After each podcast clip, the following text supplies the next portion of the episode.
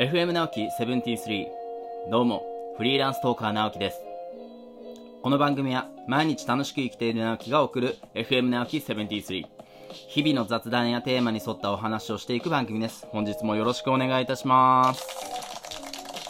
えー本日は、えー8月の6日、えー広島にですね、えー、と原爆が投下されて75年という風になっております。トレンドの1位も世界平和というところでこの原爆の日、えー原爆投下から75年というのを大きく取り上げていてえー、と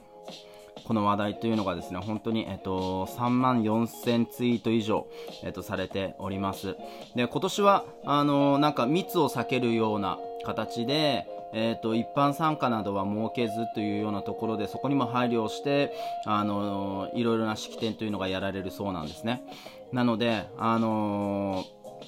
この黙祷をですねあの1分間捧げていますみたいな、えー、とツイートが流れておりました、ね、これを見てですねあのこう僕ら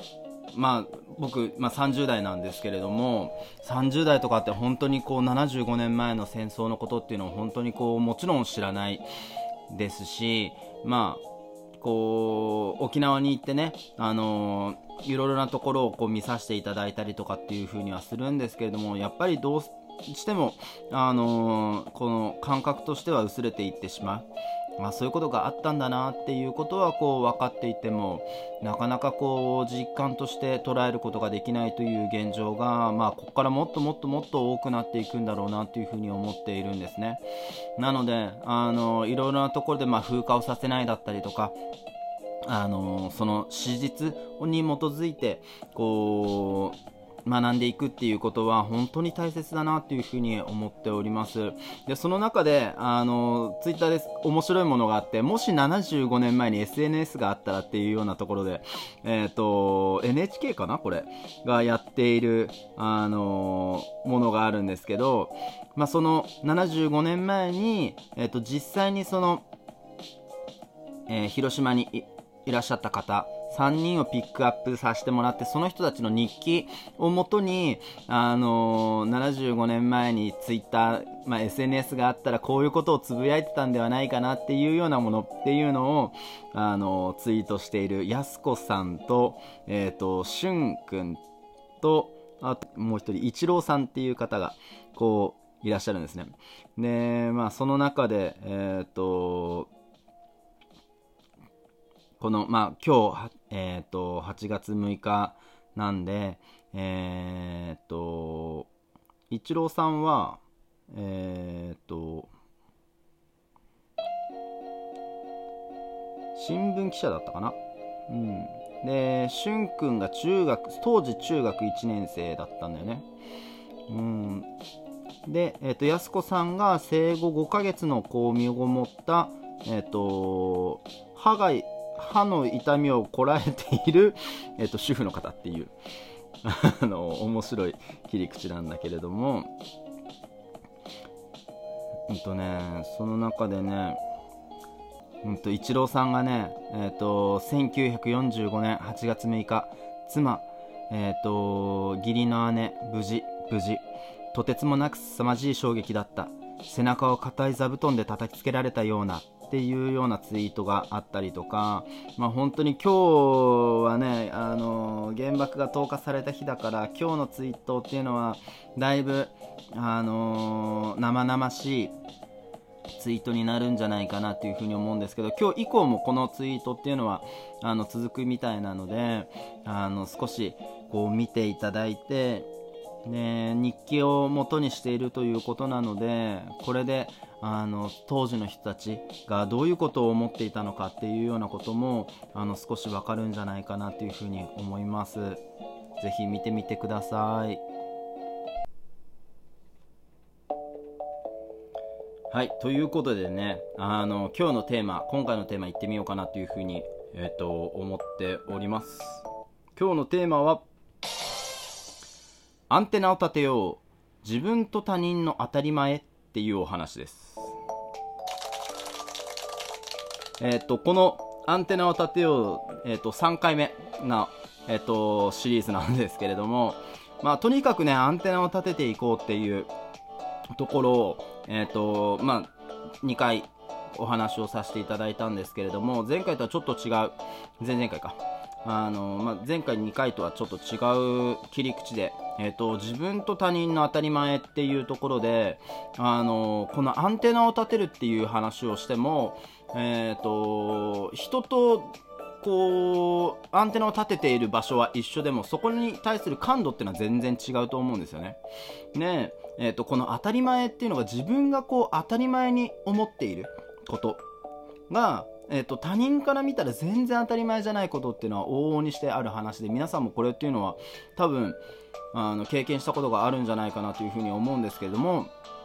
この、えっ、と、自分と他人の当たり前っていうところを、この差異があるっていうのをまず、あのー知ってほしいなというか、まあそんなの当たり前じゃんってこう言われそうなんだけど、ね、自分と他人って絶対違うものだし、あの、同じことをこう見て、見ても聞いても感じ方って全然千差万別違う。うん。ただその自分の当たり前を、まずは、あの、受け入れるっていうことがすごくこのアンテナを立てる上で重要なのかなというふうに思ってるんですね。どういうことかっていうと、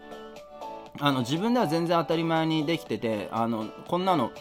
こう何の価値もないっていう風に思っているものが実は他の人から見たらとてもとても価値の高いものな、えーと、状況環境っていうのがあの往々にしてあるのかなという風に思ってるんですね。っていうのがまず一つ。でもう一つっていうのがあの他人の当たり前はその人にとって当たり前であってあなたにとっては当たり前ではない逆のパターンですよね。でえーと、そういった時にあの相手の人のその当たり前を、えーと、いやいや本当はこうだよっていうあなたの当たり前でこう覆さないっていうことも非常に重要になってくるのかなっていうふうに思ってるんですね。ねちょっとあの言い回しがこう難しいのかなと思うんですけどあなたの当たり前ってあなたにとってだけ当たり前なんですよね。でそれっていうのは他の人からしたら、えっ、ー、と、当たり前じゃないことっていうのはすごく多くあるっていう話をね、先ほどもしたんですけど、これ、海外に行ったりするととってもよくわかる話なんですよね。で、日本ではこう当たり前に電車がね、あのー時刻通り来て、時刻通り出発して、時刻通りに目的に着くって、この日本では当たり前じゃないですか。でも海外に行くと、本当にそれって当たり前じゃなくて、あれ、バス何時に来るって言ってたのに来ねえな、みたいなことってのは本当に当たり前にあるんですよね。で、日本で当たり前にこう時間通りに来るからって海外に行ってなんで当たり前にこの時間に来ないんだよふざけんなよっていうのってすごくナンセンスだなというふうに僕は思ってるんですあのそこにこう入ったらそこの当たり前にこう従っていく。あこれがここの世界での当たり前なんだな。これがこの人にとっての当たり前なんだな。へえなるほどね。面白いって。そこの際を面白く感じられるか感じられないかってすごくこの人生において僕は重要だなっていうふうに思ってるんですね。でそれがこうまた自分のアンテナを立てる時にすごく必要になってきたりとかすごく重要になってきたりとかってして